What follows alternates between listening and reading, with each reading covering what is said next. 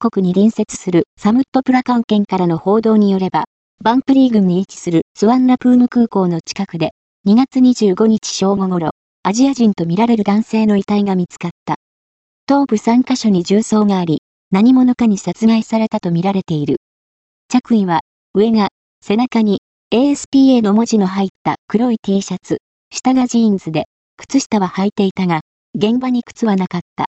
タイ警察によれば、遺体が発見されたのは、道軍ノンプルークスワンナプムサー4通りの排水処理場の横にある物置のような小屋。